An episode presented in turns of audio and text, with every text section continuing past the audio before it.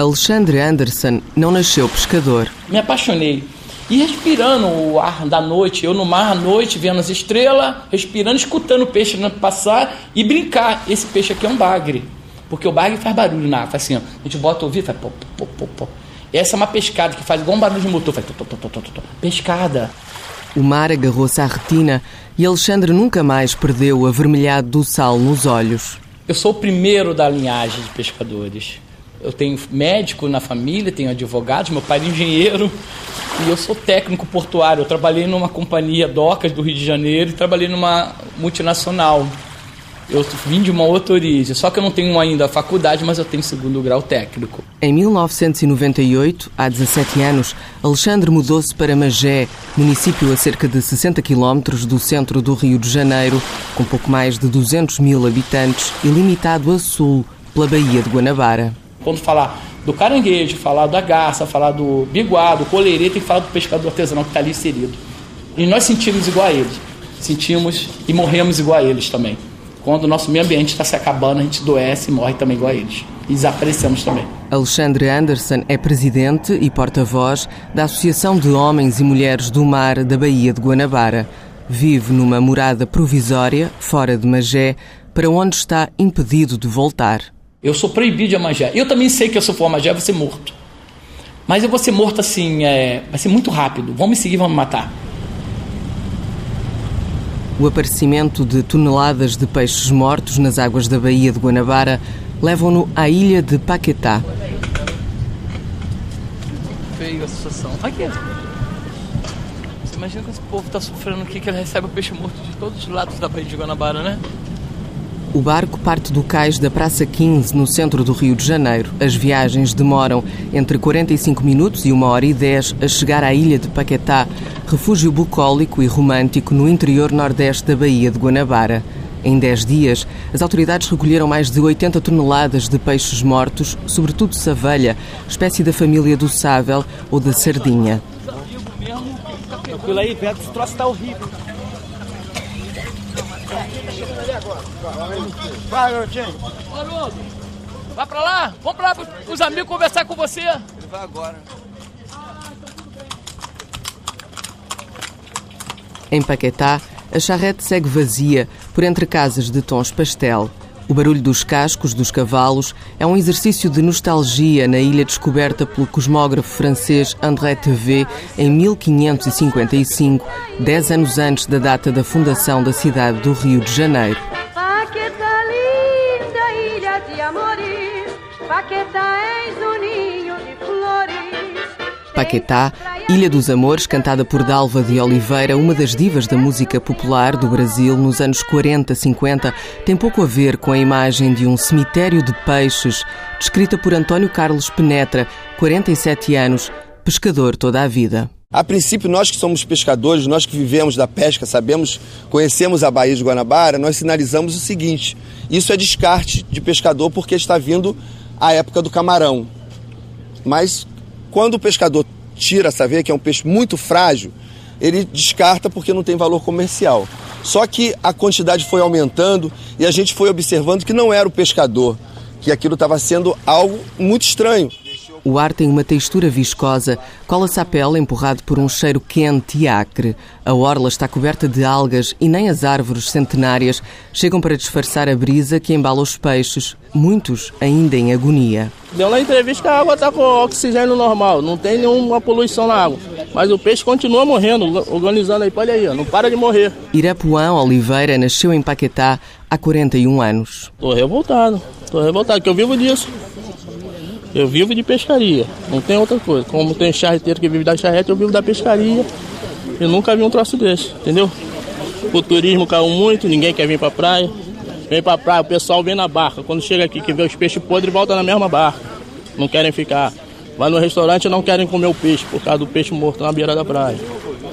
Tá prejudicando todo mundo. Pescador, todo mundo. Prejudica todo mundo.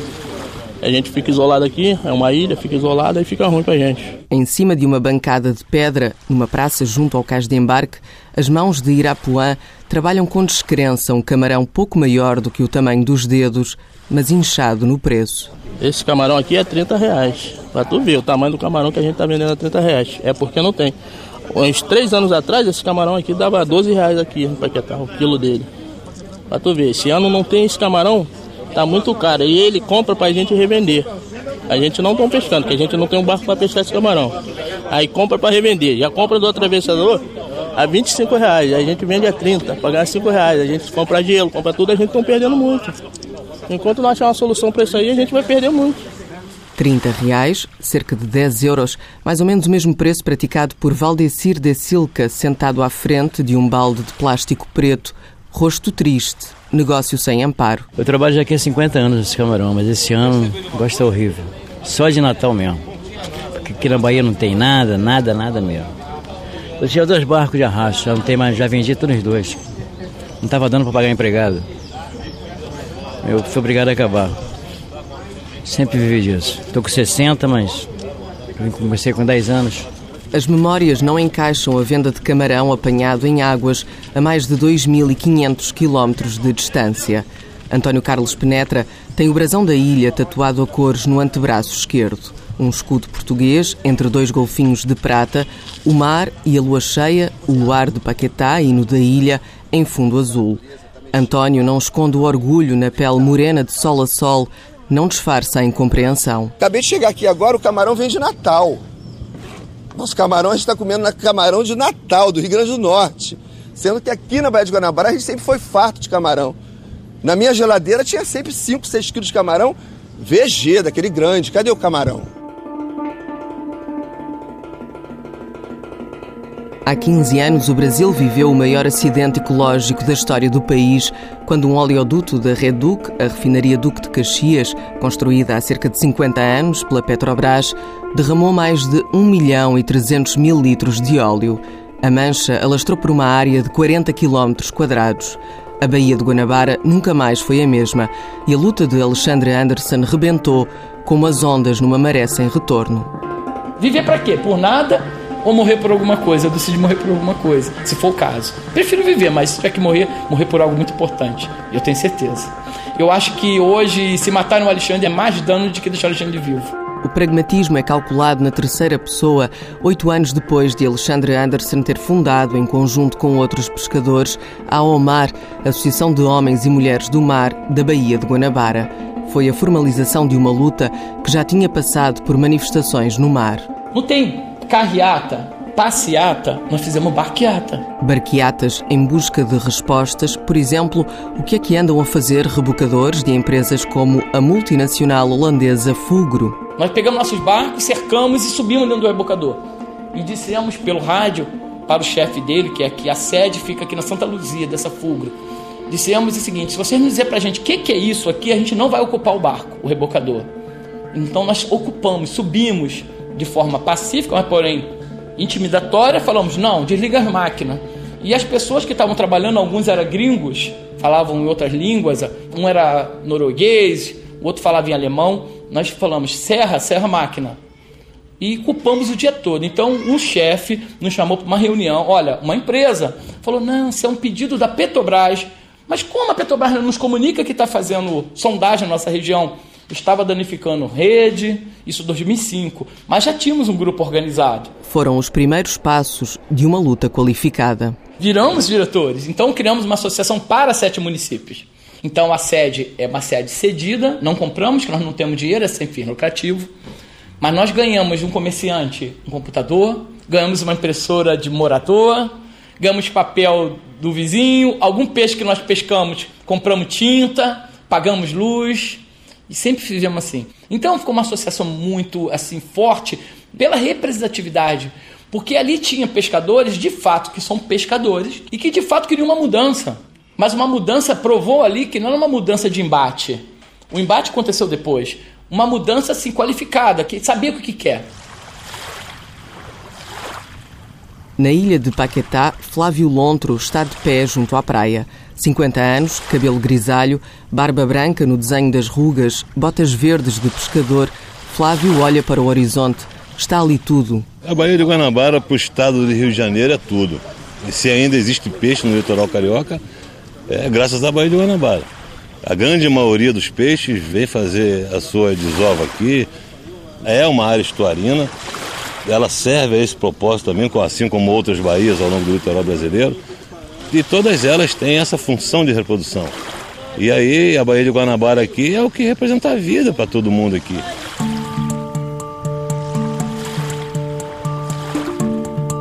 Existe uma visão a partir da Zona Sul Carioca, né? Um Cristo Pão de Açúcar, né? E existe a realidade de quem vive ao fundo da Baía de Guanabara, em municípios como Caxias, São Gonçalo e outros. Essa Baía de Guanabara pouco chega à televisão, mas é nessa Baía de Guanabara, do fundo, que se encontra a área de proteção ambiental Guapimirim. O retrato é feito por Sebastião Raulino, especialista em ciência ambiental e planeamento urbano e regional pela Universidade Federal do Rio de Janeiro. A Baía de Guanabara é um ecossistema extremamente rico, né? Envolve mar, restinga, praia, ilhas. E começou o processo de degradação né, Iniciou-se ainda com a colonização. A pesca é uma atividade bastante antiga na região. No entanto, é a partir da industrialização, nos anos 40, 50, 1950, que o processo se intensifica mais. A instalação da refinaria Duque de Caxias em 1961, né, ela vai significar um, um salto nessa degradação. A Reduc, refinaria Duque de Caxias, ocupa uma área total de 13 km quadrados. Segundo dados da Petrobras, é responsável por 80% da produção de lubrificantes e pelo maior processamento de gás natural do Brasil. No petróleo, é uma das maiores refinarias do país em capacidade instalada. O processo de industrialização envolveu ainda né, outras atividades industriais na região da Baía de Guanabara que precisavam de mão de obra, mão de obra migrante que vinha do nordeste do país, de Minas Gerais, que vinha do interior do próprio estado do Rio de Janeiro. E essa população chegava aqui sem o mínimo de condição de infraestrutura, de estrutura, né? saneamento, saúde, educação, nada disso. O que significa que uma grande quantidade de esgoto doméstico né, vai passar aí também para a Baía de Guanabara. Em 2008, a Petrobras começou a preparar o terreno para a construção do Comperes, o complexo petroquímico do Rio de Janeiro, no município de Itaboraí.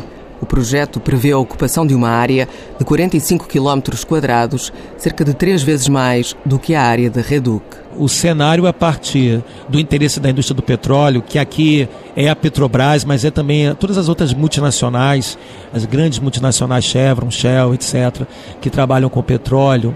A partir desse cenário e do discurso de governos hoje, a gente vê uma Baía de Guanabara poluída, uma Baía de Guanabara em que a pesca vai se extinguindo, em que os poucos ecossistemas existentes vão sendo destruídos também. Enfim, uma Baía de Guanabara que aos poucos vai morrendo. Sebastião Raulino é coordenador do Fórum dos Atingidos pela Indústria do Petróleo e Petroquímica nas cercanias da Baía de Guanabara, organização que reúne desde investigadores a sindicatos, passando por moradores ou associações ambientalistas, testemunhas e agentes da resistência aos avanços do gigante petrolífero. A Associação Homens e Mulheres do Mar da Baía de Guanabara com Alexandre Anderson tem sido aquele grande Davi contra Golias nessa luta, porque foi a Omar com uma luta intensa que expôs a vida de alguns de seus integrantes, né? Seis pescadores foram assassinados, um deles eu conheci, o tesoureiro da Associação Paulo. É essa associação que de alguma maneira se opôs com mais força a esse modelo, conseguindo interromper algumas obras, conseguindo colocar a questão mais em evidência.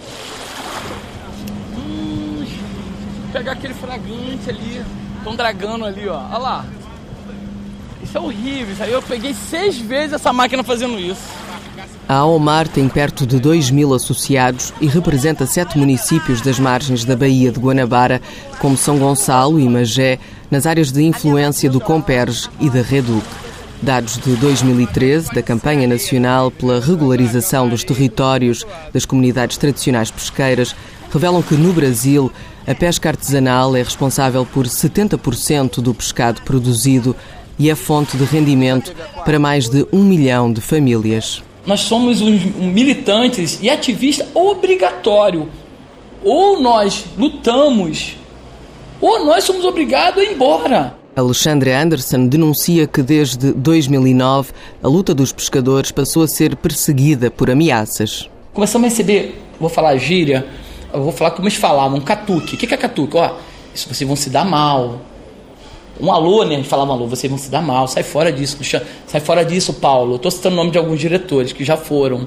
Sai fora disso. Hoje nós temos 49 lideranças. 49. As lideranças não podem estar filiadas em partidos políticos. Quatro pescadores da Omar foram encontrados mortos. Foi quando as ameaças ganharam a força das balas. No dia que a gente conseguiu fechar um canteiro de obra da Petrobras, um companheiro nosso foi morto. Nós achamos que foi um caso só. Começamos a ser ameaçados, ser ameaçados. Nesse período, de repente, eu estava debaixo de um helicóptero, porque o duto foi para o fundo, mas nós começamos a fazer uma barreira humana no mar, com barcos de pesca, impedindo que outros rebocadores, navios, lanchas viessem para a beira, porque tinha um canteiro de obras ali ainda aberto, que eles usavam como porto. Nesse dia estava o helicóptero em cima de mim, eu e Pelé, eu, Pelé e outros companheiros, Cício, Altemar, estava o helicóptero em cima, chega uns homens de gravata na beira da praia. Eu falei, meu Deus, Polícia Federal. E eles olhando e fotografando aquilo passando, o helicóptero atirando na gente. E eles falaram, seu Alexandre, o caso é muito grave. Eu falei, mas como que você sabe que sou eu, sou Alexandre? Não, a gente já viu uma foto do senhor. Nós somos da Secretaria Especial de Direitos Humanos da Presidência da República. A pedido da Presidência da República, nós viemos aqui para te oferecer você entrar no programa, Programa de Proteção a Defensores. Alexandre Anderson começou a sentir a fragilidade de ser um alvo. Sofri seis atentados assim que eu senti o cheiro da pólvora. Senti o cheiro, vi fogo da arma. E alvejado duas vezes. Em 2009, Alexandre e a mulher passaram a receber apoio do governo brasileiro através do Programa de Proteção aos Defensores dos Direitos Humanos. Toda vez que eu sofri um atentado, que foram muitos, toda vez que eu sofri uma ameaça, que foram muitos, eu saía. Eles me tiravam no final de semana para Brasília. Então, Brasília virou para minha cidade dormitório. Eu posso dizer para você que eu viajei mais de 100 vezes para Brasília e de volta. Mais de 100 ida, mais de 100 volta. Teve uma época eu estava indo todo fim de semana. Eu era ameaçado, atacavam, davam um tiro na minha casa.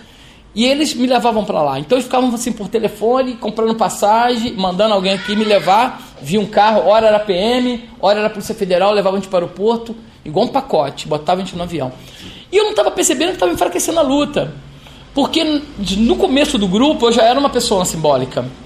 Não sou mais importante. Até hoje eu não sou mais importante da luta e não vou dizer que é mais importante. Tem muito mais importante que eu.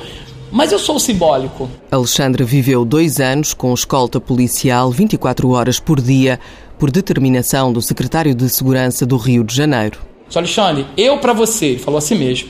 Você a partir de hoje tem uma escolta 24 horas, porque se você não tiver escolta 24, vai ser morto.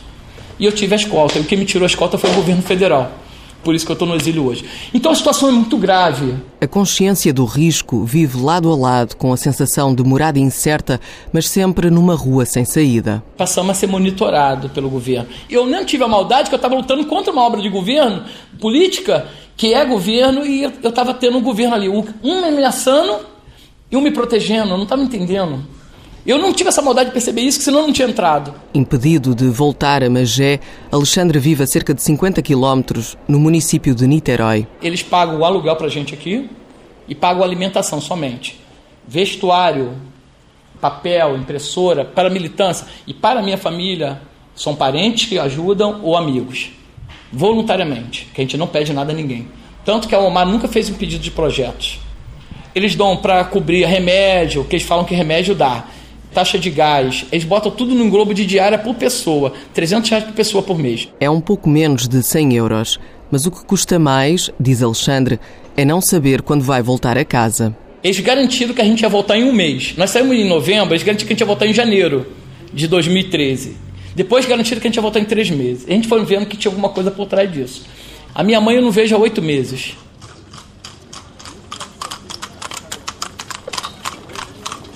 Na ilha de Paquetá, pescadores como António Carlos Penetra reconhecem em Alexandre a força das palavras, a capacidade de dizer o que muitos estão a sentir. Tem pescadores que não sabem nem se comunicar. Que a vida na Baía de Guanabara foi tão intensa por dentro dos manguezais que não teve acesso à escola. Hoje uma criança é obrigado a ir para a escola. Antigamente não era isso.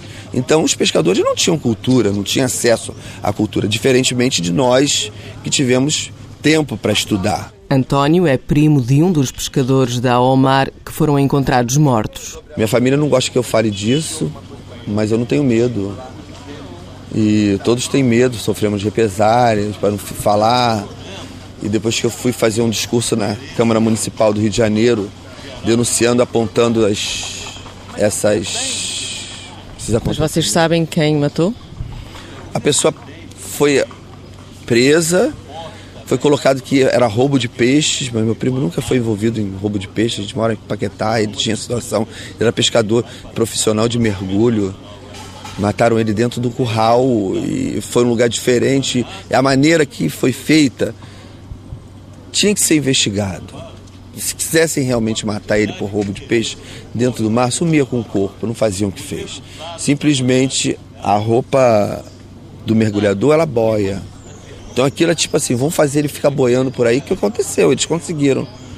E meu primo foi assassinado na sexta-feira e o corpo dele só apareceu a 18 quilômetros do local, lá na cidade de Niterói. Eu, particularmente, penso que foi para calar a voz da associação, dos pescadores, para dizer quem manda aqui somos nós. A TSF questionou a Petrobras, mas não obteve respostas. A data de arranque das operações da primeira refinaria do Comperes já foi adiada várias vezes, estando agora marcada para agosto do próximo ano. Também o valor do investimento, o maior na história da empresa, foi revisto e ronda quase os 40 mil milhões de reais, cerca de 13 mil milhões de euros, é mais do dobro do inicialmente previsto pela petrolífera estatal brasileira. A Almar luta também nos tribunais. Está a ser defendida por Magno Neves, advogado, especialista em direito ambiental, membro do Conselho Nacional do Meio Ambiente, tutelado pelo governo brasileiro de um tempo a cá despertou né, a consciência deles, mas eles só viam a coisa apertar, o, o peixe reduzir, mas por outro passo eles viam também que era uma empresa pública, era uma grande empresa estatal, coisa e tal, e isso aí complicava na cabeça deles. Hoje eles têm noção dos direitos e a gente está brigando pelos direitos. A estratégia passa por reclamar danos temporários, associados, por exemplo, ao tempo de instalação dos oleodutos e gasodutos, e danos permanentes causados pela exploração petrolífera na Baía de Guanabara. A Omar estima a diminuição de 80% do pescado nas águas da Baía. Isso já está comprovado. O pescado vem caindo ano a ano na Bahia. O número de pescadores tem diminuído ano a ano na Bahia. E aqui no, no Brasil, nós temos os pescadores são considerados comunidades tradicionais. Ou seja, elas já estavam ali quando o pessoal chegou, as empresas chegaram e as empresas estão colocando as comunidades tradicionais para fora do lugar tradicionalmente delas. Magno Neves avisa que o caminho pode ser longo e muito lento. Do outro lado da Petrobras, que é, esse é um problema, eles recorrem de tudo para ganhar tempo. Qualquer decisão que sai, você pode esperar o recurso. É para você ter uma ideia, eles foram condenados num processo de da Baía de Guanabara, o mais famoso, derramamento de óleo de 2000. Eles foram condenados em 2000. Eles estão recorrendo ainda.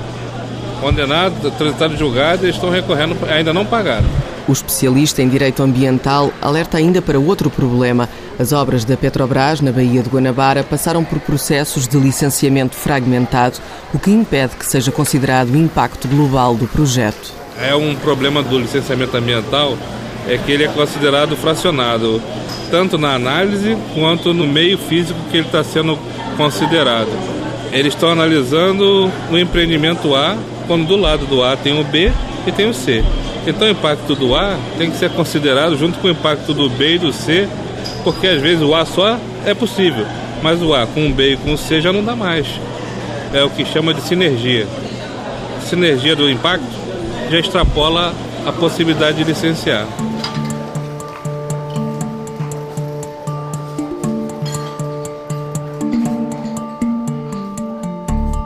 Mesmo alerta está sublinhado no relatório escrito há dois anos pela missão da Plataforma de Direitos Humanos, Económicos, Sociais, Culturais e Ambientais, formada por organizações da sociedade civil.